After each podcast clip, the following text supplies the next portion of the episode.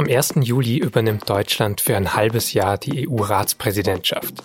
Die Bundesregierung kann in der Zeit Themen setzen und hatte auch einige wichtige Vorhaben sehr lange vorbereitet. Aber wegen der Corona-Pandemie ist jetzt natürlich vieles anders. Was jetzt im Programm steht und welche Rolle die Haushaltsverhandlungen spielen könnten, das hat mir Außenpolitikredakteur Daniel Brössler erklärt. Sie hören auf den Punkt mit Vincent Vitus Leitgeb. Das Land, das die EU-Ratspräsidentschaft innehat, organisiert Treffen und Konferenzen und hat außerdem einen gewissen Einfluss auf die Tagesordnung der EU, also darauf, welche Themen besprochen werden.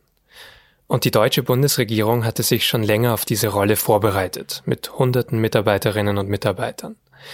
Im Herbst sollte es zum Beispiel einen großen EU-China-Gipfel geben. Es sollte um die Digitalisierung gehen, um das zukünftige Verhältnis zu Großbritannien nach dem Brexit und um das europäische Asylsystem. Wie sich das alles jetzt noch umsetzen lässt, ist aber unklar. Wir wissen ja, solange es keine Impfung gibt, solange kein Impfstoff entwickelt wurde, solange werden wir mit dieser Pandemie, mit diesem Virus leben müssen. Das hat Angela Merkel am 25. April, also vor ziemlich genau einem Monat, in ihrem Videoblog gesagt. Das heißt also, die deutsche Ratspräsidentschaft wird anders ablaufen, als wir uns das vorgenommen hatten. Und sie wird von der Frage der Bekämpfung der Pandemie und ihrer Folgen ganz klar geprägt sein. Viele geplante Veranstaltungen oder Gipfel müssen wegen Corona jetzt vielleicht also doch über Videokonferenzen stattfinden. Und einige geplante Themen müssen ganz zurückgestellt werden. Wir müssen sehen, dass wir für die wirtschaftliche Ertüchtigung Europas etwas tun, dass wir für den sozialen Zusammenhalt etwas tun, dass wir an die Zukunft denken und das sind die Klima- und Umweltfragen. An diesem Mittwoch hat die Kanzlerin jetzt detaillierter das neue Programm präsentiert. Und wie es aussieht, das habe ich meinen Kollegen Daniel Brössler gefragt. Herr Brössler, Sie beobachten die deutsche Bundesregierung im Zusammenhang mit der Ratspräsidentschaft ja schon länger. Wie angespannt wirkt denn die Bundesregierung zuletzt wegen dieser ja, Umplanungen eigentlich. Sie konnte jetzt nicht mehr das machen, was sie eigentlich schon vorbereitet hatte. Ja, ich weiß gar nicht, ob man sagen kann, angespannt. Es ist eigentlich typisch für diese ganze Situation, dass äh, Pläne umgeschmissen werden mussten. Man hat jetzt in den äh, vergangenen Wochen im Auswärtigen Amt ziemlich viel dran gearbeitet, das Programm umzuschreiben ich weiß gar nicht, ob umschreiben das richtige Wort ist. Man musste es eigentlich neu schreiben. Es dreht sich jetzt fast alles um die Corona-Krise oder es wird jede Frage, die zu behandeln ist, eben im Lichte der Corona-Krise gesehen. Das ist ein völlig neues Programm. Außenminister Heiko Maas hat ja auch schon davor versucht, so ein bisschen Erwartungen zu bremsen. Scheint das da jetzt auch durch aus diesem neuen Programm? Das, worüber Heiko Maas spricht, ist eigentlich so ein Problem, das es in vielen Bereichen gibt. Es bündeln sich hier zwei Dinge. Zum einen die großen Probleme, die einfach durch die Corona-Krise entstanden sind, wirtschaftliche Probleme, medizinische Herausforderungen und das andere sind einfach logistische Fragen. Es wird jetzt ganz schwierig, diese Ratspräsidentschaft so durchzuführen, wie das normalerweise läuft. Das ist normalerweise eine Veranstaltung mit sehr viel Präsenz. Äh, Diplomaten reisen sehr viel nach Brüssel. Es gibt unzählige Konferenzen. Vieles davon wird so nicht stattfinden können. Insofern versucht das Auswärtige Amt jetzt einfach so ein bisschen zu bremsen und zu sagen, wir müssen auch einfach logistisch realistisch schauen, was wir in diesem halben Jahr der Ratspräsidentschaft überhaupt bewältigen können. Jetzt haben Sie schon angedeutet, so ein paar Themen und gesagt, die werden jetzt neu bewertet im Lichte von Corona, Wirtschaftsthemen. Lässt sich da so ein Schwerpunkt rausgreifen, der wirklich alles äh, sozusagen überschattet? Ja, es muss ein neuer Haushaltsplan für die nächsten sieben Jahre beschlossen werden. Das ist eigentlich immer die schwierigste Übung in der Europäischen Union. Man muss sich ähm, darüber verständigen, äh, wie viel Geld die einzelnen Mitgliedstaaten einzahlen und wie dieses Geld verteilt wird. Und das wird natürlich jetzt durch die Krise noch viel schwieriger. Südeuropäische Länder äh, befinden sich in einer dramatisch schlechteren Lage, als sie sich vor der Corona-Krise befunden haben. Und die war auch vorher schon nicht sehr gut. Die werden also mehr Hilfe beanspruchen.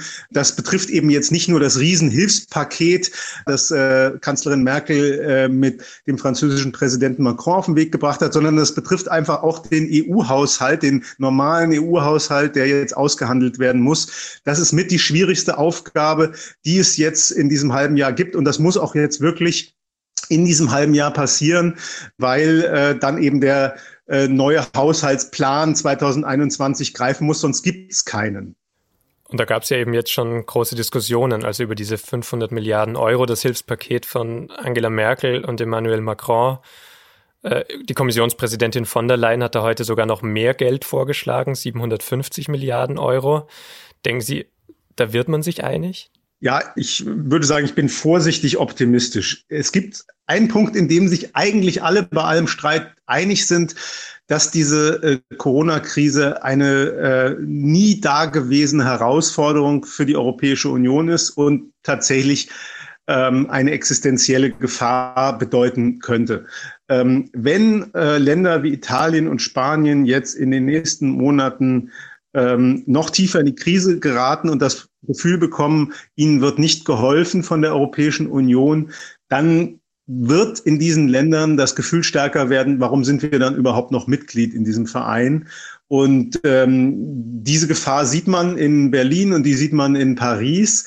Und man sieht auch, dass das nicht nur ein Problem ist eben für Italien und Spanien, äh, sondern dass das dann am Ende eben auch ein Problem für äh, relativ äh, starke Staaten wie Deutschland ist, weil wirtschaftlich Deutschland eben auch vom Wohlergehen der Europäischen Union abhängt und davon, wie es den anderen EU-Ländern geht.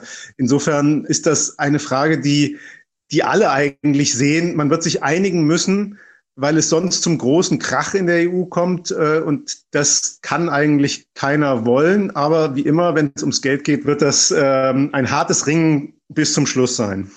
Kann man dann sagen, dass eine der Hauptaufgaben Deutschlands eben so eine Moderationsaufgabe sein wird, sozusagen zwischen all diesen Interessen? Ja, genau, das ist die Aufgabe und das ist der Bundesregierung auch nicht nur angenehm, weil von einem Moderator am Ende immer auch erwartet wird, dass er am meisten Kompromisse eingeht und dass er sich am meisten bewegt. Aber genau so wird es sein. Hier, kommen halt zwei Dinge zusammen. Zum einen ähm, ist Deutschland eben das wirtschaftsstärkste Land. Äh, es hat die Ratspräsidentschaft und eben eine Kanzlerin, die die erfahrenste Regierungschefin in Europa ist. Das heißt, die Erwartungen an sie sind enorm. Wird es dann überhaupt noch irgendwie Zeit geben für die anderen Themen? Also eben Klimaschutz hat, glaube ich, Angela Merkel selbst nochmal in den Vordergrund gerückt. Ein, das Gesundheitssystem, das europäische, hat sie angesprochen, dass das leistungsfähiger sein muss. Wird dafür noch Zeit bleiben? Ja, dafür soll jedenfalls Zeit bleiben. Das ähm, hat die Bundesregierung schon angekündigt. Aber eben im Lichte der Corona-Krise. Also Gesundheitsthemen ist ja klar. Man hat jetzt gesehen, dass die Europäische Union nicht wirklich optimal vorbereitet war. Jedenfalls einige Staaten nicht optimal vorbereitet waren auf so eine Pandemie. Damit wird man sich beschäftigen müssen. Klimafragen sollen auch nicht vernachlässigt werden. Die Klimaziele sollen bestehen bleiben. Aber auch hier gibt es natürlich eine Verbindung zur Corona-Krise, weil es die Forderung gibt, und der schließt sich die Bundesregierung im Prinzip an, dass alle Maßnahmen, auch ähm, klimapolitische Maßnahmen, eben auch im Lichte der Corona-Krise gesehen werden. Und äh, umgekehrt, wenn die Wirtschaft angekurbelt wird, das dann auch eben auch im Einklang mit den Klimazielen steht und geschieht. Vielleicht zum Abschluss, die Kanzlerin hat ja auch gesagt, am Ende dieser Ratspräsidentschaft will sie mehr Europa haben. Das lässt sich ja dann zwar jetzt über andere Themen vielleicht erreichen, aber es ist trotzdem noch ein Ziel, das sie erreichen kann, oder? Ja, äh, das hat sie ehrlich gesagt schon oft gesagt, aber diesmal klingt es fast ein bisschen glaubwürdiger, weil sie, als sie dieses 500 Milliarden Paket oder diese Idee eines 500 Milliarden Pakets zusammen mit Macron präsentiert hat, gleichzeitig auch gesagt hat, jetzt ist wirklich der Punkt gekommen, wo wir über eine Vertiefung der Europäischen Union sprechen müssen, auch über Änderung der EU-Verträge. Ähm, also sie hat schon sehr stark klargemacht, dass sie ähm, Europa am Scheideweg sieht und dass sie glaubt, man muss tatsächlich jetzt äh, enger zusammenrücken. Also ich glaube, das meint sie schon ernst. Ob es am Ende klappt, ist natürlich eine andere Frage. Vielen Dank für die Einschätzungen. Wie gerade schon angesprochen, hat Ursula von der Leyen ihr Programm vorgestellt, durch das sich Europas Wirtschaft wieder erholen soll. Es soll 750 Milliarden Euro umfassen.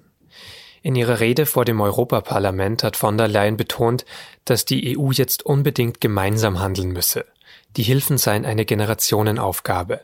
Sie sollen so investiert werden, dass die EU klimaneutral, digitaler und sozialer werde. And none of that can be fixed by any single country alone. This is Europe's moment. Europe is in a unique position to be able to invest in a collective recovery and a common future. Aus einer internen Aufstellung geht wohl hervor, dass alleine rund 170 Milliarden Euro als Zuwendungen und Kredite für Italien reserviert sind. Spanien könnte bis zu 140 Milliarden Euro bekommen. Beide Länder waren durch die Corona-Pandemie ja besonders betroffen. Für Deutschland sind bis zu rund 29 Milliarden Euro vorgesehen. Das Hilfspaket soll über Schulden im Namen der ganzen Union finanziert werden, die in den kommenden Jahren über den EU-Haushalt abbezahlt werden müssen.